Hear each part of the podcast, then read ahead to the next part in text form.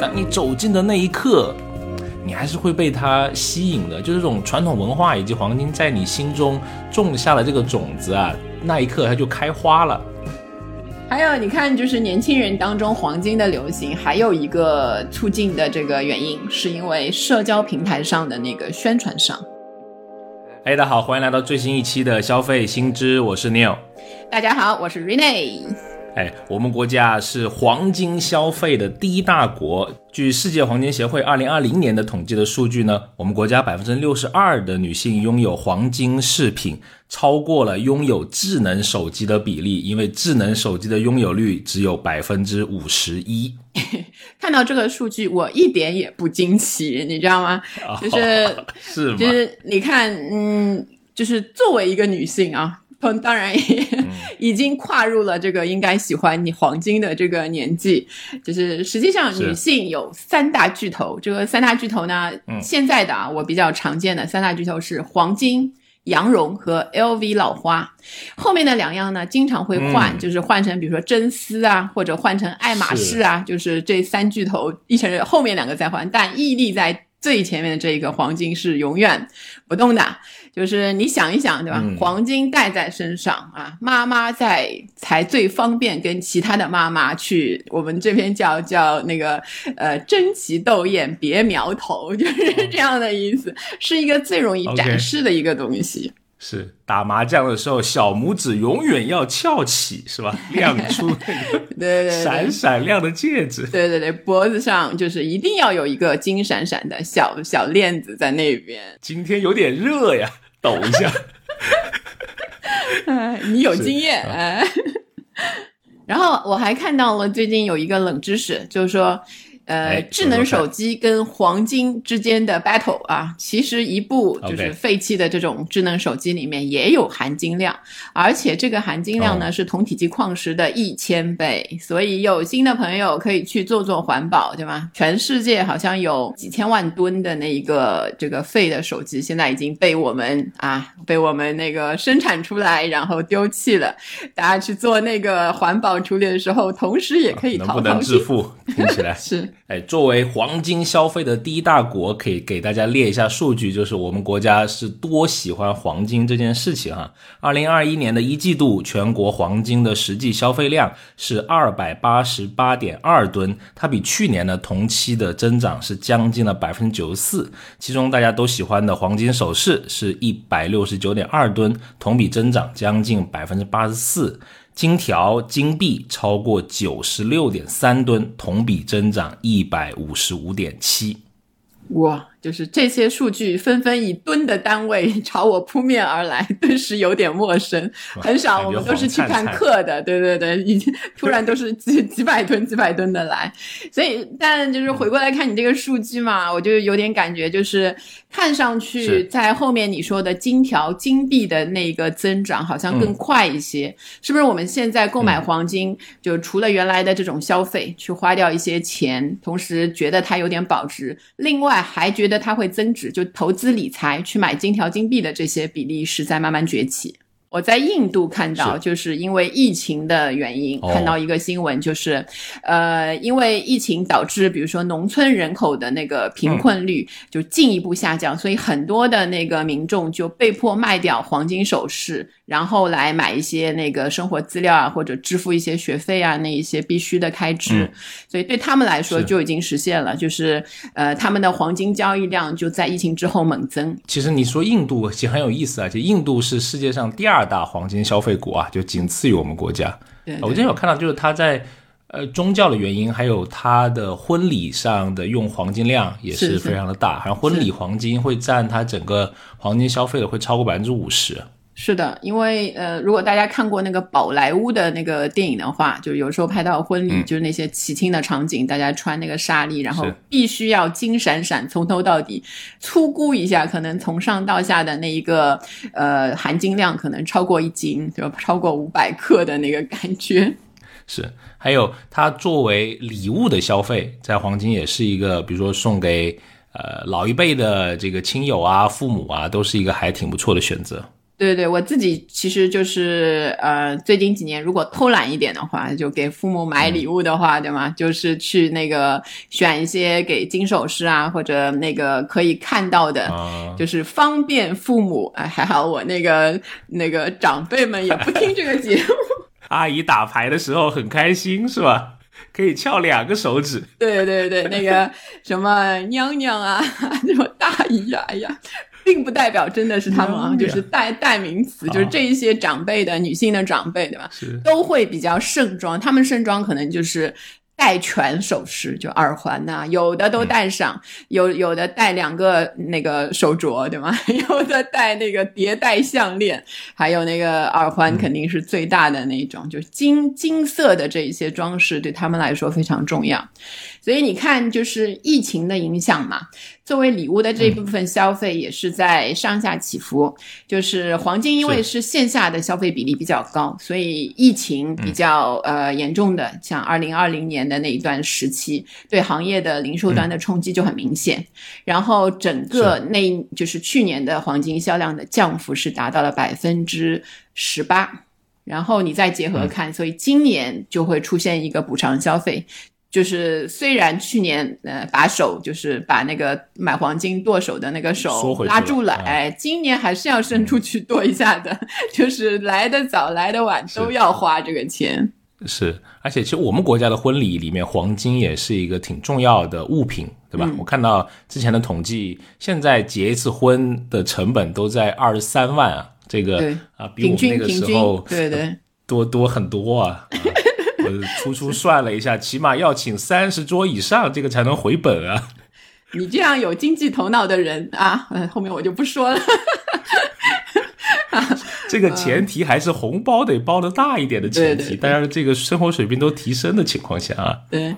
先看看哪个城市的红包的那个，对吧？人均的那个额度，千万不要到我看广东那些就不行，就是红包的那个里面这个额度有一点低，你请三十桌可能也回不了本儿。不是，人家可能送金镯子不一样的，这个不一样，人家送更贵的。送你三个字，想得美。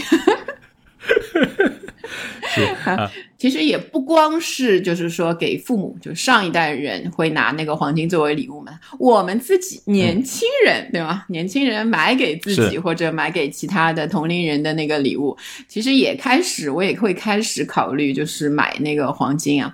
我其实我是去过印度那个的人，然后我在那边也待了蛮长时间。然后在当时呢，去的时候人真的还比较年轻，也没有什么钱，就是当时去一个黄金市场，真的是打开。了我的一扇，就是对那种贵金属的一个爱好的一个大门。对对对，呃，大家现在当然也去不了了。那个就听我说一说，那个就真的非常漂亮，那边的那个黄金，那个它如果放在一起的那个规模化，在灯下的那个感觉，对吧？就是把你最原始的那个欲望会激发出来的。所以，呃，后来我其实，在直播里面也看过，现在有印度的那个金店，就直接就是直播在卖，但因为那个滤镜，就是我我看那个滤镜非常的耽误这些东西的售卖，就在那个滤镜上看起来，就是真的没有我当时看起来那么让人动心了。所以从那个时候开始呢，我就会注意，就是我给自己会买一些。我记得我一开始买的，嗯，很早以前，可能十多年前吧，买过一个周，反正是周周什么，反正周家的 那那一个和一个埃及法老的一个联名的一个项链，还挺可爱的。现在我有时候还会戴，就是也不过时，因为它是比较感觉不是那种传统的那种呃大小金链子的那种感觉，对吧？所以这个其实还挺好的，呃呃，然后那个当时那个埃及的这个卖的时候，可能也有一点就是给你这种啊祝福啊 运气啊那一些，对吧？我们这个迷信青年都是还是挺那个注重这些。每个月必须水逆一次。对对对，然后水逆干嘛呢？就得买点东西来冲冲喜呀，是不是？所以其实也不光是我啦，就是嗯嗯，如果我去看那个，我最近去翻了一下，比如说像周生生还周大福那个网上的天猫的那个旗舰店啊，你看他卖的最好的一个就是一个转运珠，可能一个月能卖出去几千个，就是价格在一千块以内，一千块左右。然后他有什么求桃花呀、求升学啊、求好姻缘啊、求相亲啊，就是类似各种的那个那个良好美好的那个祝愿都会在这里面。所以，嗯，有这一部分，就是对我们有点迷信的这个青年一代的那一种诱惑在里面的话，其实也是会卖的比较好的一个原因。嗯，是，而且本身它也就是一个投资品嘛，对吧？我们之前有聊到，那在旧社会的时候，什么上海什么大小黄鱼啊，我不知道现在还有没有啊？啊，现在是没有了，大小黄鱼都在水产品市场。去市场摸出一根小黄鱼买菜，这种情况应该不多见了吧？哎呦，那你这个什么有机蔬菜什么限量版要用一根小黄鱼？简单介绍，你跟大家说一下小黄鱼到底是什么？很多的朋友都还以为是水产品，就是小一点的金条嘛，小金条跟大金条。哎，因为因为那个时候的就古时候也有所谓讲什么盛世藏古董呃。乱世买黄金嘛，黄金一直就是一个，当你的市场风险增大的时候，那它这个资产就会涌向黄金这个人们认知中的趋险保值的这种安全港。对对对，大户人家对吧？大户人家的看法就 就是不一样，所以要用那个呃，在黄金投资上也作为一些风险分散的一些投资方向。是，而且金价的浮动，其实在这几年也是，哎，挺有波折的啊。跟这个熊熊牛牛的股市，它也是啊交相的辉映啊。比如说，在今年国际的金价，它曾经突破过每盎司一千七百美金的这个关口，然后从三月份，它又一路的上涨，一路涨到了一千九百美金。对，而且这几年的这个。货币宽松的政策也引发了民间的投资者对黄金的一些关注。那呃，像今年的下半年，金条还有金币的消费量就比去年同期增长超过百分之五十。对，就是一旦那个市场上涨，就是各种就是投资者就像勇敢牛牛一样冲向了这个市场。就是大家都觉得这个市场呃越旺，他就越想去在里面追这个升，对吧？那个这个你有经验啊。对，我是腿腿熊熊，勇敢牛牛 冲啊。啊，但我我刚才说的就是女，我我作为一个女性，对吧？我会给自己买礼物。就是男性呢，男性其实我觉得戴的，其实我在生活里看同龄人，呃，除了就是比如说有戒指，他会有一些小的那个佩戴金，其他我倒是不太看到。大型的佩戴金器，除了电影里面，对吧？所以你们对那个金器的消费，大家一般是怎么样一个呃看法呢？我没有买过给自己的这种金银首饰啊，一般就是送人或者是结婚的时候啊，有置办过一套。哇，那个应该是我太太最珠光宝气的一天。对对对，现在有一个平方的空间就存放这一部分，购买保险柜要放。那我还录什么播客呀？没到那个实力，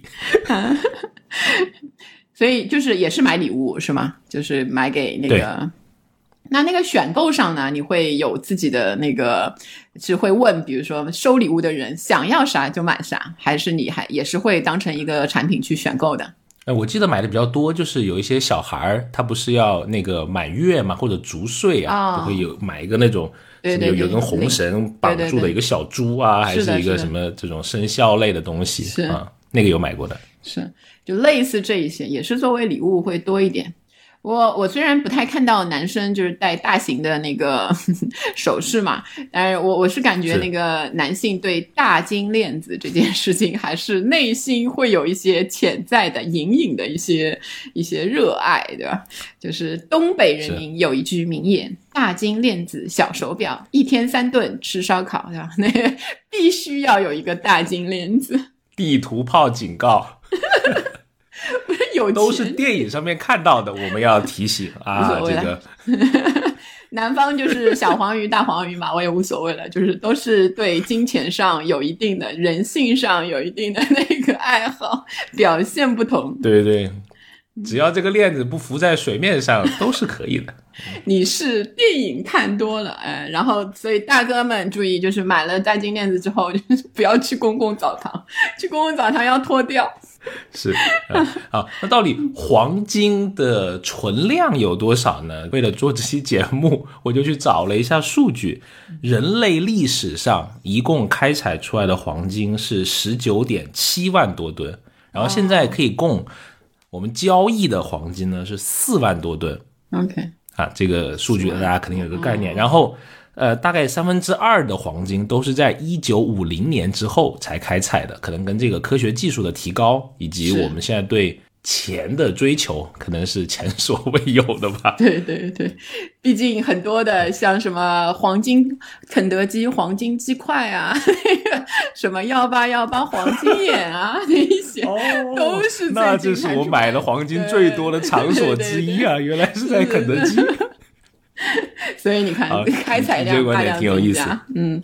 刚才讲，我们这个总共人类历史上有开采十九点七万吨，这个是一个什么概念呢？我们人类现在一小时能生产的钢铁总量，差不多就这个数字啊，就是你一个小时生产的钢铁，就等于全人类历史上开采过的所有的黄金，所以听起来好像也没有那么多嘛。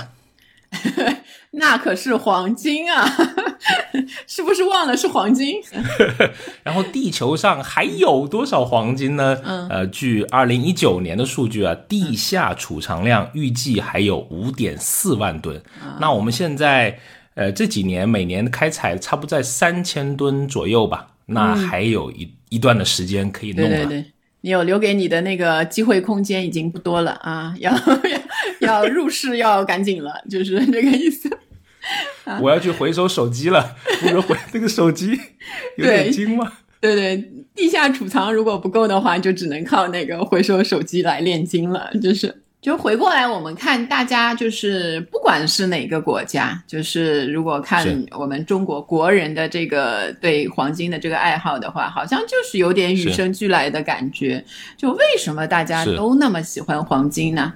就是从人性上来说，其实就就是一个人性对财富的这个热爱，对吧？你们看，呃，如果我们看得到的那一些有记录的这个中国历史上，很多王权王权的那一些服饰都是那个金色的，对吗？有一些文化也对黄金有一些呃惧怕、崇拜、崇拜，如果会相信它有一些那个超能力。为什么我说崇拜，你说惧怕？就是。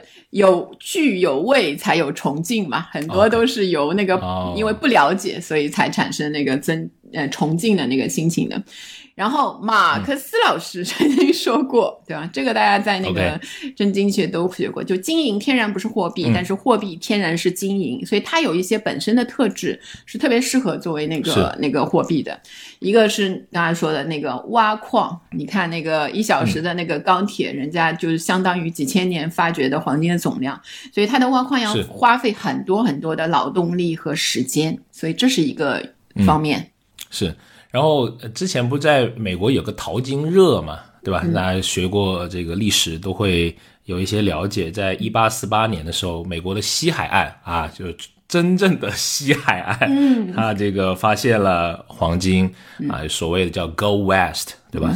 到西部去啊，那一年就有超过十万人去到那里去碰运气，然后后面也顺便促成了像旧金山。啊，现在的这样一座现代化的城市，哎，同时很有意思的是，同时也出现了很多的商品啊，比如说牛仔裤啊，就是在那个时候，哎，被发明出来的，对吧？牛仔裤原来不是美国西部那个牛牛牛仔的那个吗？是他们 淘金那个相关的那个哦，是原来比较耐用嘛，嗯。嗯，跟骑牛没有什么关系，跟那个淘金它有一点关系。中文名字误导了我，对对对，是可能跟很多牛仔后面喜欢穿牛仔裤是不是有点关系啊？我我打一个问号啊！啊，去问一下周杰伦，因为 他可能比较知道。这个是个冷笑话，送给大家。好，你这个梗这个翻转太多次了，我这个脑子转不过来。嗯，哎，但是哎，我有一个互动小问题，哎，比如说，你知道牛仔裤为什么会有一个小口袋吗？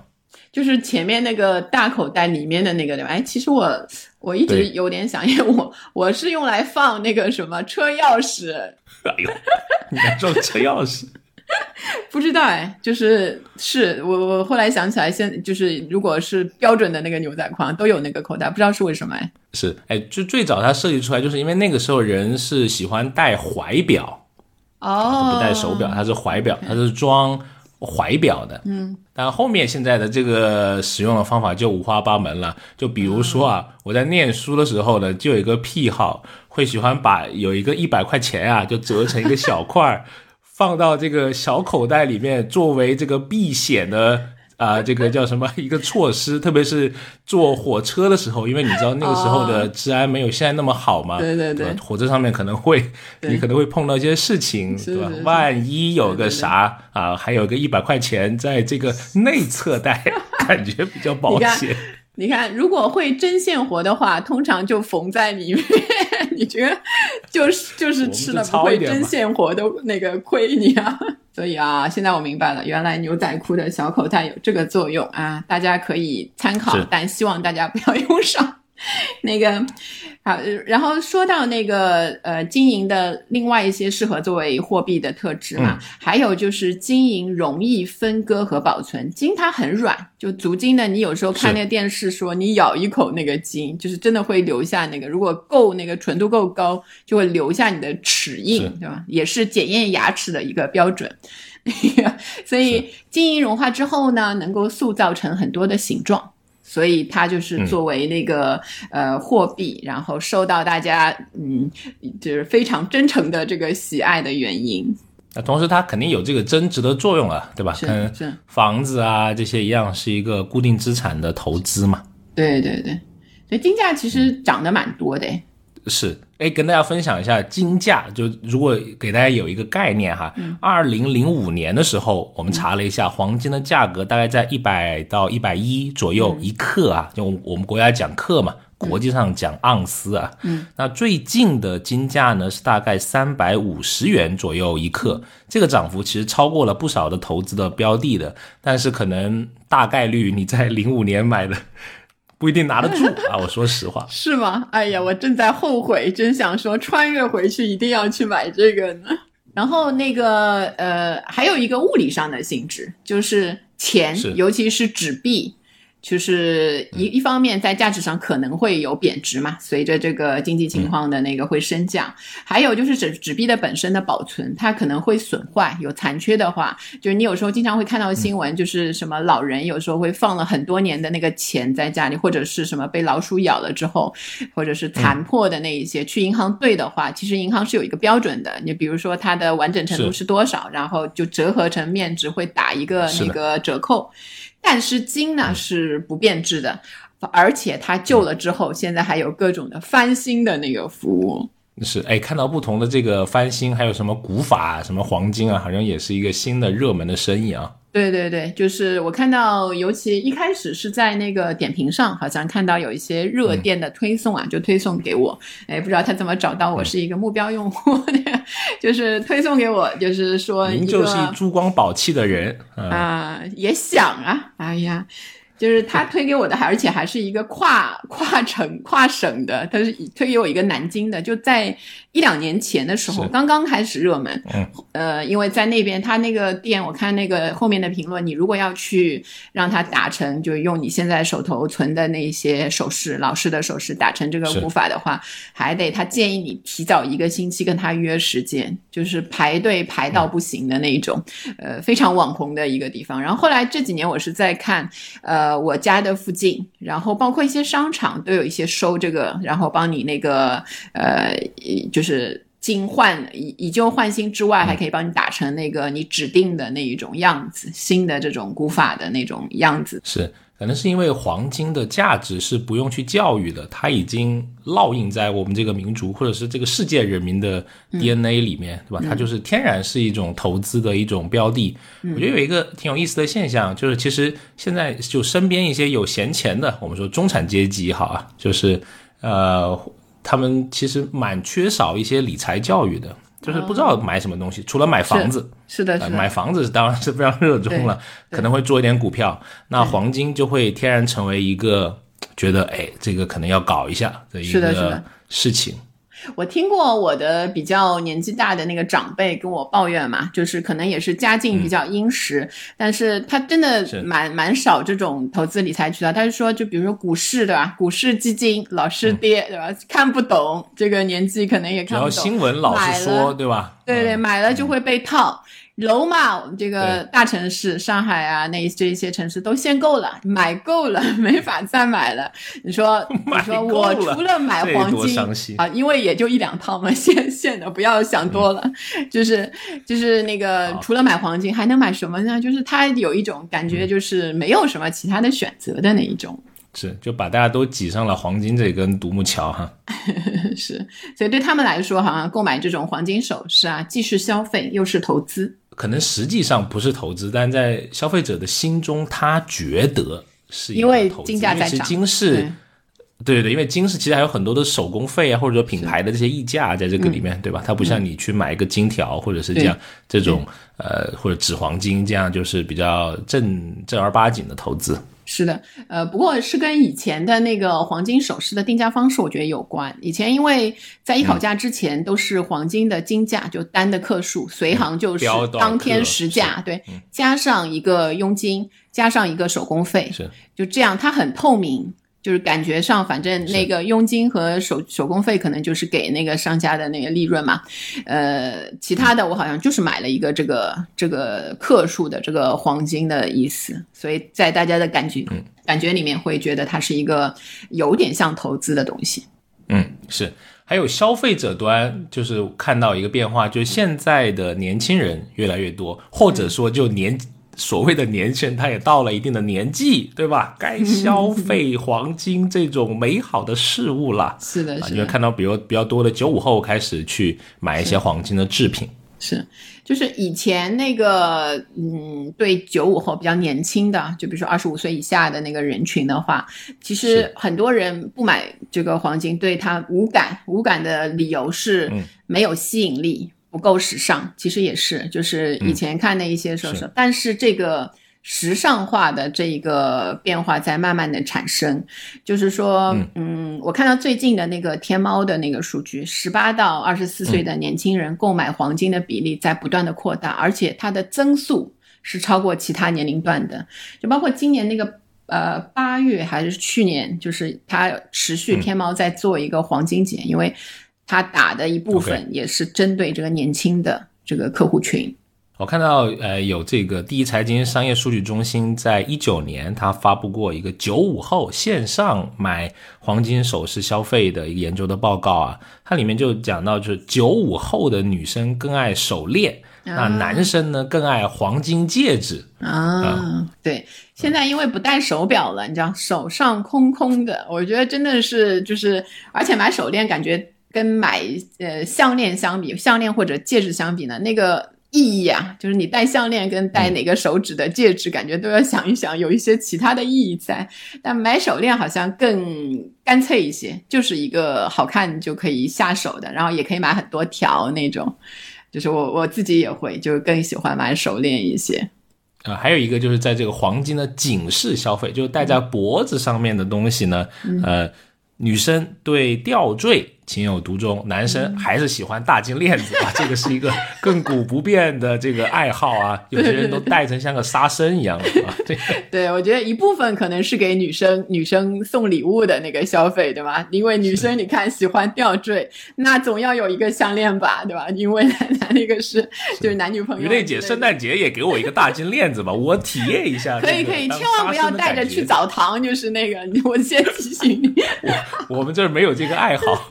啊，所以你看，男生对吧？除了那个送礼之外，自己确实是喜欢大金链子，证明了就讲女友也是希望有这样的拥有这样的礼物，哪怕变成沙僧他也无所谓。不是我，我想有这方面消费者的真情实切的体察。哦，真的真的，为了工作，是是是是。哎啊，当然了，还会你会你还会看到，比如说一些。我最早其实有看到玩偶啊，呃，也不能说玩偶吧，类手办样子的东西，有什么 Hello Kitty 啊、米老鼠啊，就比较可爱型的。这种公仔，呃，会也做成。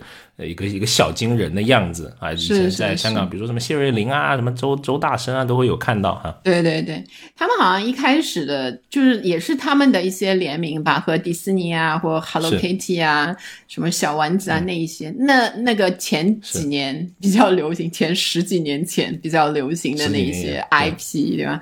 做一些那个在他们的店里面就比较多一些，所以他也做出了一些花样啊。还有就是。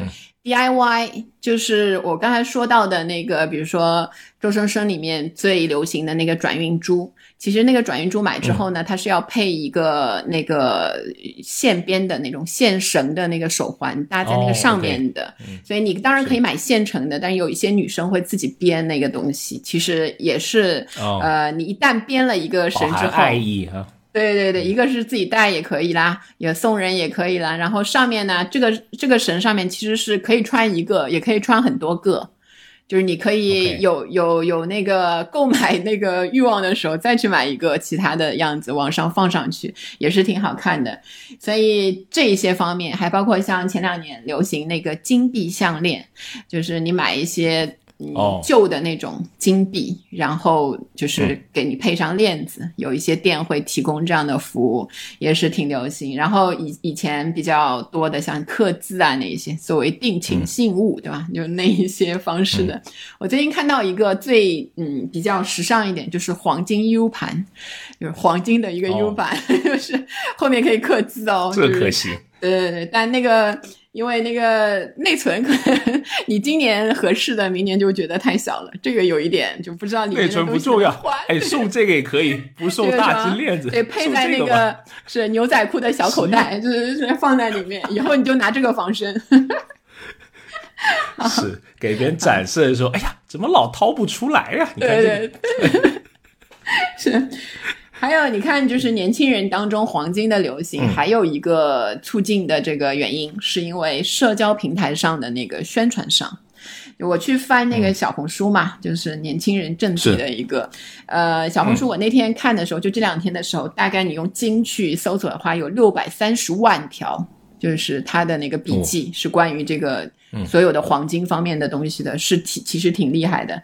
然后，另外就是以前的人对那个嗯黄金饰品的那个式样就还好，就你你感觉看以前爸爸妈妈那一代的那个饰品，可能就那些样子，就项链啊、手镯啊，大概都有一个想法，就是它就是那个样子。但你现在去店里，我上一次去一个商场，就是它有一层就是好多金店汇在一起的，然后走过去兜的时候嘛，你就看哇，现在的这个不管是放在橱窗里，还是你进去之后。他给你展示一些新的这个新 IP 的联名的话，都是非常厉害。是一个就是它有工艺上有两级，一个是那个我们刚才说的古法黄金。古法黄金大概的呢，其实它是把那个黄金的亮度给降低了。以前我们都要金光闪闪，对对对，就是那个把它变成哑光了，有一种那个复古的感觉，还有就是有一点低调。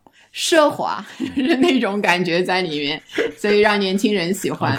就包括它，其实现在打成古法黄金的手镯，其实没有什么大的那个，它就把里面打空，然后变就是一个圆形的那个环状的东西。但是变成那个哑光之后，就觉得它倒是非常的新颖的感觉。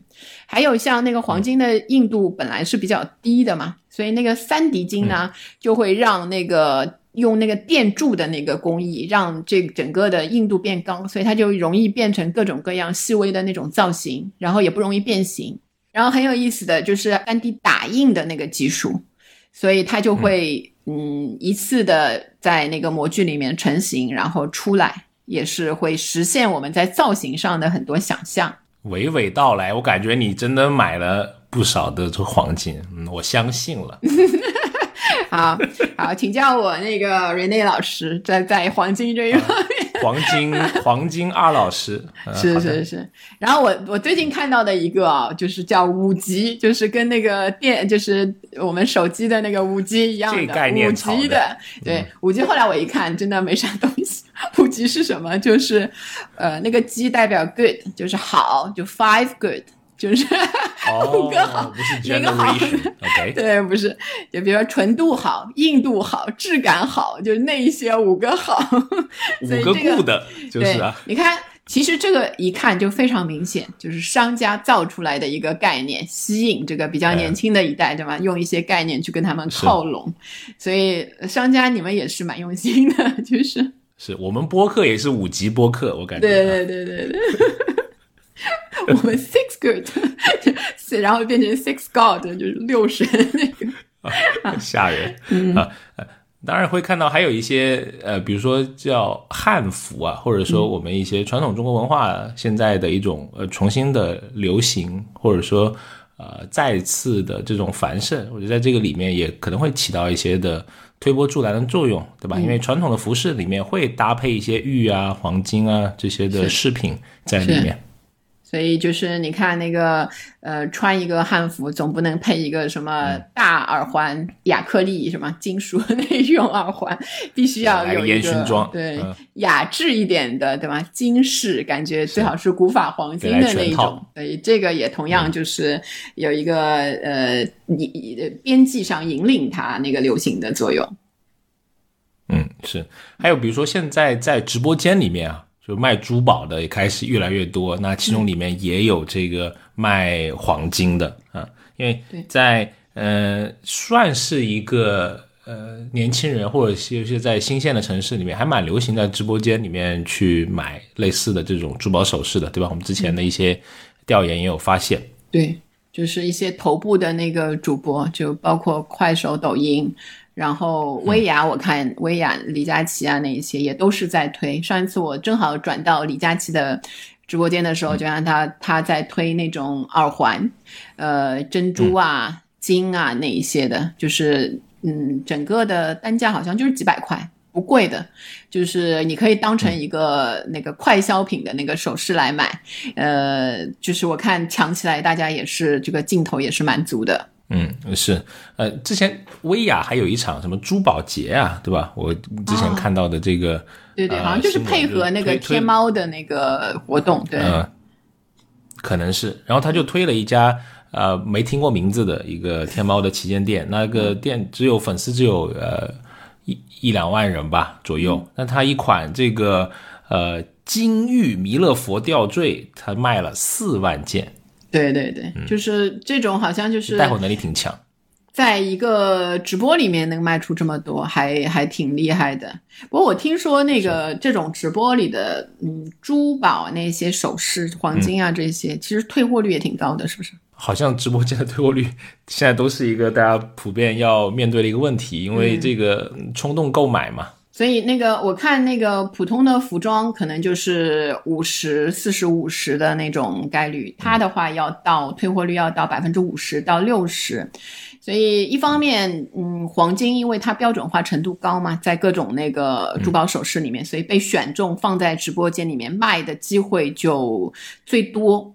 然后，呃，产生的退货其实也蛮多，就卖出去的数字非常的亮眼，但后面就是这个数据，因为我们很难拿到，但通常说在五十到六十之间，其实蛮高的。怎么检测这个退货回来的黄金是不是我卖给你的卖给你的那个？哎，对我也是觉得就是行业里面有什么标准来确定这个东西，对吧？啊，嗯，就称是肯定可以的。你是足金的东西，因为体积和那个可以算出那个密度，然后算反过来推那个你你这个克数是不是 OK 嘛？呃，但。这个 我也不知道哎，是不是他只接受你那个啊就没有发货之后就退货的？因为直播很多，你到发货之前，就如果他是比较什么七天才给你发货的话，你在当中也可以退啊那些。嗯，不知道啊，如果有这方面的从业的这个听友啊，也欢迎在评论里面这告诉我们一下啊，让我们有一点新知。是，嗯，还有一个就是现在不仅是来买了，就我们一直说的黄金是一个。啊，投资的标的，那投资黄金，它这个起点呃也是比较开始低下来嘛，因为有有纸黄金啊，或者说现在在微信里面就可以直接去买黄金嘛，因为腾讯就有一个微信黄金红包，虽然出来蛮久了，但是呃一直不是很火啊？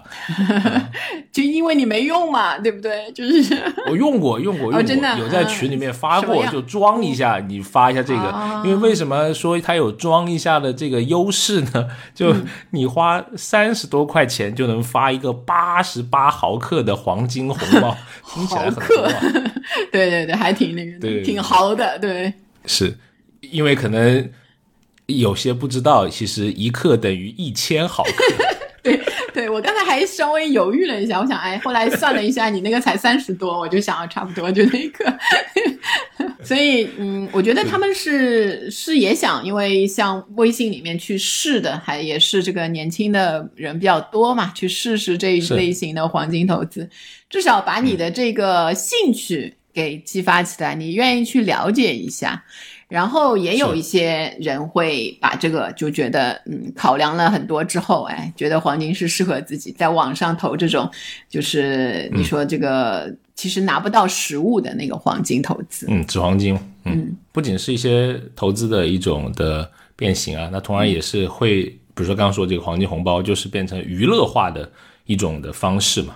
对吧？对对对，就是你会想想啊，待会儿如果还想再试的话，就给我发一个，我可以给你反馈的，收到之后的心情，给你 给你反图。我发一个八，发一个八毫克就可以了，对吧？体验一下，又带吉利，多好啊！是是，又没啥负担。然后为什么说就是它是还是一个比较有那个潜力，大家都在看中的呢？呃，我们可以回过去看那个大的数据，就中国年轻人实际上是各全球各国年轻人当中储蓄率最高的。就是虽然有很多月光族嘛，我们说很多，但是从那个大数据上来看，一半以上的年轻人其实都有储蓄的习惯。不是月光的，所以他们这部分储蓄，呃，虽然可能刚刚踏进社会去工作的时候那个数量不多，但是他那个人数多，就实际上你如果他们变成，比如纸黄金是一个比较集中的那个方向的话，也是一个非常大的蓝海市场。昨天访谈的时候啊，好几个姑娘都说每个月能存工资的百分之五十，我非常 羡慕。反省一下自己。我都拿去投资了，存不下来。对对对对对。绿绿的一片大草原，上面长了很多。说点吉利的 啊，说点吉利的。然后吉利的就是第二条了，就是我们除了说那个人群上年轻人在入局之外，还有地区上的差异，其实比较明显一些。嗯，沿海地区，确实江浙沿海，对吗？它的消费黄金的是有那个一方面，当然也是经济实力会强一些。他对黄金的那个爱好又是呃又呃源远流长，所以比较。那个举一个例子，就是婚娶婚娶的时候，我们看过很多出圈的新闻，温州啊、广东啊，就类似这些地方，对吧？拿个扁担，那么挑钱，对吧？手上哇带几十个镯子，是就是新娘的手都举不起来，就是然后头感觉也很累，是吧？这种累，哎呀，真是好想帮他分担啊！就是非常，他们把这个嗯黄金的这种。吉祥、喜庆、辟邪，就是这种意义就发挥到淋漓尽致了，就必须用呃堆砌数量上越来越多的这种黄金首饰，给这个婚礼 增姿添彩，然后也是作为嗯小夫妻的那种第一笔吧，原始的那个财富积累。嗯，是的。哎，我其实之前呃结婚的时候也去买过金饰，之前结婚 什么意思？还有之后吗？就是很多年前结婚，只结了一次，我这个啊忠贞不二，没了。可以，还要我在这里表明这种可怕？这一段给你单独剪出来。好，呃，买也是买了那个黄金首饰对吗？是去哪里进的货呀？因为我当时去香港买的。因为当时香港的金价会比内地的要便宜一些嘛，啊，比如说之前的，对，呃，结婚的钻戒啊，还有一些黄金是会在香港买。我不知道在别的地区是怎么样，就是我们老家的结婚，它是有，比如你要穿婚纱，对吧？这是西式的，你还要敬酒的时候呢，你是穿红装的，就是有凤凰 是吧？这个女生要穿这种的，就是它是有两套的。那当你穿那个红装的时候呢，是要。传统来说，要搭配一些黄金的首饰的啊，对，这个应该可以传给下一代吧？啊，丢给我儿子。就很好很好看啊，就非常好看。因为我不是对黄金那么感兴趣的，就是首饰啊。但是你走，我们应该是到谢瑞麟还是周大福买的，我有点忘了，反正也是一个知名的。呃，连锁吧。但你走进的那一刻，你还是会被它吸引的。就是这种传统文化以及黄金在你心中种下了这个种子啊，那一刻它就开花了。有有，真好看，是吗？哎呀，就有些就买不起。就是我到现现在还记得有一个那个龙凤的镯子，哎呀，实在太好看。可惜后面好几个零。所以你看，就不管男女，就是你虽然可能。嗯，戴上这个龙凤镯的机会也不大，对吧？可能那个是太太戴的比较多一点，但是你就会那个时候有一种由由心底产生的喜欢，想要买。然后从你刚才那个说这个买买呃金饰的那个，就是让我也想起，就是实际上在疫情之前，很多人买这种黄金的消费啊，都会去那个城市，会去那个香港啊之类的哈，或者让人家带，因为金价上有一定的差价。然后在疫情之后呢，这些的大额消费，因为一旦买这个，其实都是上万以上的那种消费了，是回流回来我们自己的城市这边了。所以，疫情之下，我们说去年就是线下的消费受到影响嘛，但是今年的话，实际上这些金店啊，都是以老凤祥为例啊，就是上海比较有名的一个牌子，其实在很多地方也有店。它是开了很多新的店，就是也算是逆势上扬的一个那个线下实体店的一个一个代表了，因为大家这方面的这个需求在上升。包括其实你说这个品牌端的一些变化挺有意思的，比如说你之前有说到现在啊搞这种一口价的营销，对吧？哎呀，这个商家还是挺聪明了，就忽略了这个或者说模糊了这个真正的克重，对吧？反而是以这个。款式啊，或者品牌化的这些东西啊，哎，能让你一眼相中，就给它呃买掉。嗯，比如说还有一种，就是国内有一家公司叫做周大生，感觉是周生生和周大福的联名，是一个联名公司。对，然后呢？呃，它其实是个上市公司啊，一七年的时候上市了。它据说，呃，叫下沉金店之王。他在一二线做自营，三四线呢，他做这个加盟，现在一共有四千多家店，非常厉害。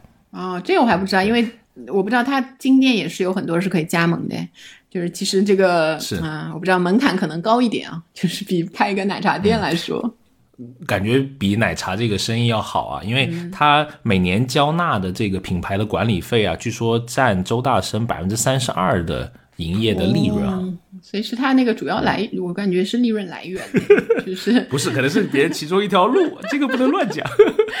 哎呀，原来是这样的，周大生明白了，嗯。但是你看到我们去，呃，我们不是做新鲜的调研嘛，对吧？去到实地去看，确实就有所谓的什么金店一条街，我现在印象还非常的深刻哈。我们在那个湖呃平湖，就是也是靠近，呃浙江靠近上海的这一边。当然，当地的那个经济也非常的好嘛，所以你其实是呃，它是一个小型的那个城市，就不是那种大城市，但它也有几条街是比较集中的商业街。所以像那个银行啊，那些就是那些设施也都是在这条街上，然后包括一些金融 CBD。对对对，本地 CBD 就是平湖 CBD 里面。一条街，真的对面你可以看到一些什么呃比较 fashion 就是品牌品牌的一些运动品牌啊那些专卖店，是。然后另外一边的话，就真的连着的，全部连着的一条街，全部都是金店。很很很让人那个震撼，然后里面也呃，我们去那天因为下雨，其实没有什么人，我们有点担心金店的营业额，但是实际上我猜都开的挺好的，应该是就是一笔生意大概就可以管一天的那一种。不知道，但是我看到有很多这个有一个有意思的现象，你不知道你还有印象吗？就是它有很多的所谓我们现在的人气偶像，对吧？爱豆的这个。人形立牌啊，都矗立在每个店的门口，好几个我都不认识。然后雨雨内老师在给我科普，这个是谁谁谁，有什么剧？哎呀，如数这里就知道叫我老师了。你看那个，所以不过我们正经的说一下，就是他这些金黄金的品牌啊，找的那个代言人啊，就是前几年的话，比如说像刘涛呀、孙俪呀、赵雅芝啊，年轻一点的可能是刘亦菲啊，那一些就是这些形象的那一些女性温婉一些的，对这一些。然后到这几年的话，其实他是真的开始，要么就是开始多代言人的那一个方向，就除了这个，比比如说一个比较呃那个成熟的女性形象。然后还会找一个相对年轻的。现在的代言人有哪些啊？我看到的不完全啊，比如说像王一博、郭麒麟、徐凯、周冬雨啊、白敬亭啊，就这些新生代的那一些偶像型的这些代言人，也为他们就是吸引更年轻的。那些不仅为了就像你有这样结婚买买一套对吧，买一个保险箱的首饰的这一种，可能零星也来消费一点，我们也要做这个生意，保护一下我的人身安全。啊，地址的话可以那个线线下来问我要。哎呦吓人，总有刁民想要害我。啊，哎。但说回来，其实就是零售商看好年轻一代的未来金饰的消费嘛，对吧？提前给你种草，就像我说的，你觉得你现在不喜欢黄金，当你踏进金店的那一刻，这颗种子就会开花，搞不好又要结果。保险箱对，预警 是。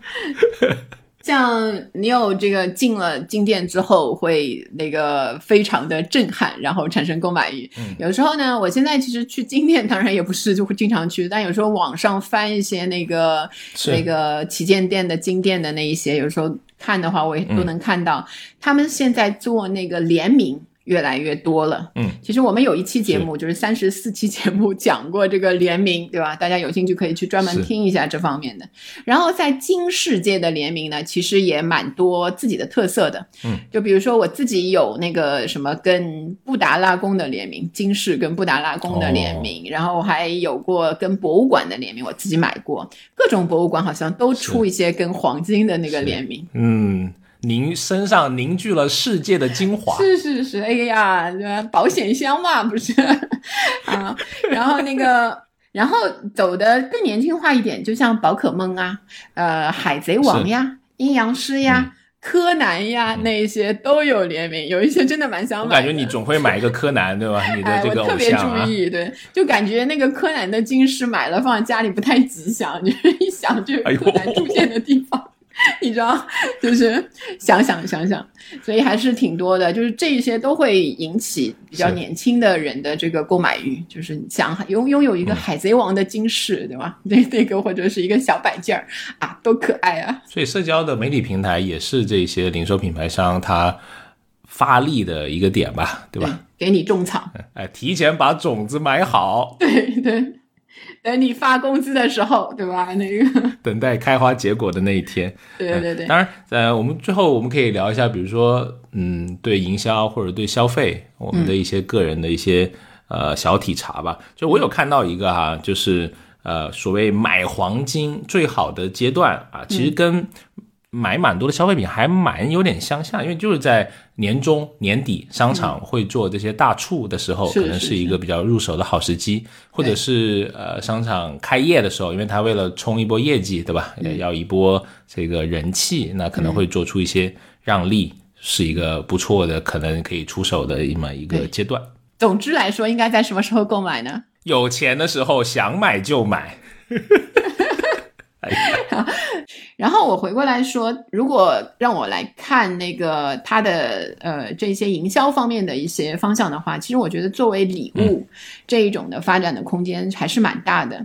因为年轻的消费者呢，他一方面比如说他有一种嗯月后积分，就像呃有一个有一个那个呃交流的工具，就是看完之后它自动。把会把自己的那个对话在几秒钟、几分钟之后销毁的那个月后即焚的这种心态是一部分，但是有一些人可能也对这种不留记录，然后呃，好像那个风吹过之后无影的这种交际方式、社交方式也有点厌烦了。他希望能够在互相的这个交往当中留下一点记号的，所以。在礼物的选用上面呢，非快消品，然后像黄金本身带来这种符号意义，作为礼物送出去的时候，就是还蛮有意义的。年轻的消费者会喜欢，它正好是有别于之前的一些虚拟、全虚拟的那一种那一种礼物的方向。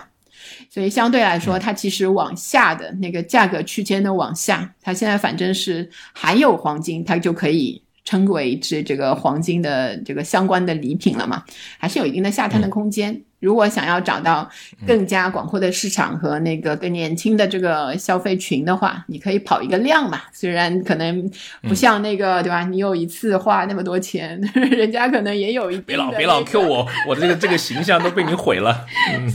所以也是一个市场啊。所以大家呃一直。在那个黄金的上面的标识上面会看到，就是就是几 K 金，比如说常见的十八 K、二十四 K，所以这些这个 K 到底代表的是什么？其实可能有一些朋友还是不知道，我们稍微说一下。K 其实是那个 carat，就是它跟珠宝的那个克拉其实是同一个词，但是为了区别的话，珠宝、钻石那些我们就说几克拉几克拉，黄金就说几 K 几 K，呃，差不多就是二十四 K、十八 K 是我们最常见现在能够买到的。二十四 K 的话呢，实际上代表一个比较接近百分之一百的纯度，大概是百分之九十九点八六这样的。然后十八 K 的话，如果这样算的话，就差不多是百分之七十五左右的那一个纯度。嗯，然后它在特性上呢，二十四 K 就会比较软。比较，呃，有有的时候手镯啊那一些，你就手手就是比较细的手镯，你用手就可以把它凹成一个形状。然后，嗯，K 金的含量比较低的时候，就十八 K 或者比它更低一些的，它的硬度就会比较高一些。所以在选购的时候，虽然现在都是呃一口价的会多一些嘛，大家如果有留意或者还是存了一点那个投资的心态的话，是去可以去看一下它到底是含金量是多少。是哎，二四 K 就是我们传统说的叫什么千足金，对不对？对对对，千足金的那一些九十九点九，就是千分之九百九十九，大概这个意思。就纯度会更高，然后十八 K 金就是。呃，是不是我们看一些比较时髦一些的款式啊，就是那个造型复杂一些的，可能这个的概率会多一点。会多一些，呃，但这个其实也是比较早的那种工艺上还比较传统的时候，因为它本身的硬度高低就决定了。现在就是我们刚才介绍的那一些三 D 呀那一些的话呢，它可以让本来软的那个二十四 K 金变硬，所以实际上现在已经比较少这样的说法了，就是说二十四 K 一定软啊之类的。但同样就给我们的鉴别也造成了一些，因为它同样可以做到硬度硬或者软，对吧？就是工艺上就能做到了。嗯，乱花渐入迷人眼，好好好有知识，哎呀，啊，是吧？啊，不错啊。啊，然后我觉得还有一个，嗯，在营销上面的，我觉得这是一个私域的一个或私域流量的一个挺好的一个机会，因为就像我刚刚说的，黄金或者珠宝的知识，它的盲区是挺多的，但是它的价值又是不需要去教育的，那这样就有一个空间，就是有一个信任成交的。啊，一个空间，那你可以从公寓上面，比如说小红书、抖音，那引到你的私域微信，whatever 别的什么平台里面，啊，你自己的账户里面去，那信任成交的这个单价会再高一些。而且现在包括刚才讲的，包括了直播、短视频，去来撬动新的人群，去来购买，特别是新线，就下所谓的下沉市场这些更广阔的空间的人。这还是挺有意思的，而且我最近也看到了一些这样子的啊投资的案例，就专门做珠宝、黄金的这些短视频的供应商。你说这个，我突然想到，现在还有一个那个渠道，就是一些私人博物馆，其实也在推一些黄金的一些工艺品那些。因为我去过上海的一个在上海中心的一个博物馆，然后它是这样的，它有三个馆，一个是瓷器。一个是金饰，然后一个是那种造像，就佛像的那个馆。啊，正旦啊，正旦官复官复的那一个，官复的那一个，对。然后呃，它就是很有意思，就是两个就是那种你知道，就是瓷器啊、造像啊那一些，然后金器是在中间，但你往往三个走完之后呢，大部分的人又会回到精气再去看一眼，是。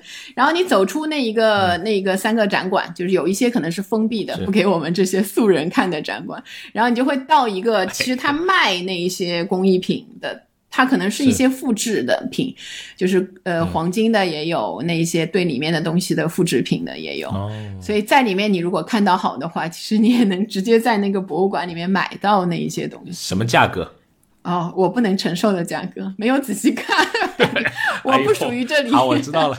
对对对，你都不能承受，那对我来说就是天文数字了啊！好的，就是你进去，他会请你里面上座，然后上茶的那一种，你就知道了，就应该是挺不是不菲，价格不菲。但也是会有人看了之后，我觉得会有一些那个叫购物欲，就是人家可能买一个金的，是吧？一斤的金子就跟我们买买菜一样的那个感觉。是，嗯，去喝两杯上好的普洱，感觉也不亏啊。聊一下吧。你的保险箱里还有空间。大着大着大着啊！啊，我就正想说一个，就是呃，一直说黄金是一个看起来还不错的一个。呃，投资的标的，但是投资有风险，入市需谨慎。不知道大家还有没有印象，在二零一三年曾经有一个比较知名的事件啊，就是所谓血战华华尔街金融市场的黄金大妈，对，很厉害哈，也让这些 banker 见识了一下我们的实力。对对对，啊后面这个金价的这个巨大的波动，也让他们理论上在前两年才可以解套。但是就像我说的，很多人是经不起这种长时间的考验的，可能过一两年他已经割肉出掉了。是，嗯，还是有不少的损失的，对吧？辛辛苦苦挣来的钱泼出去的时候呢，要真的多学点知识或者。呃，多长几个心眼，不能人云亦云，这个比较重要。对对对，有一种醒世恒言的感觉。所以本期节目不构成投资意见啊，那个大家自行判断。对，都是个人观点。那我们这一期聊黄金的消费啊，就到这里。如果你也喜欢听类似聊消费的新数据、新趋势，欢迎订阅我们消费新知这个节目。我们每周呢都会上新一期节目。当然，你可以加入我们的听友群，跟我们更多的交流。可以加我们消费助理的微信：消费零零七六六六。好，那我们期待在下一期再见，拜拜。拜拜。学而时习之，不亦说乎？下回见。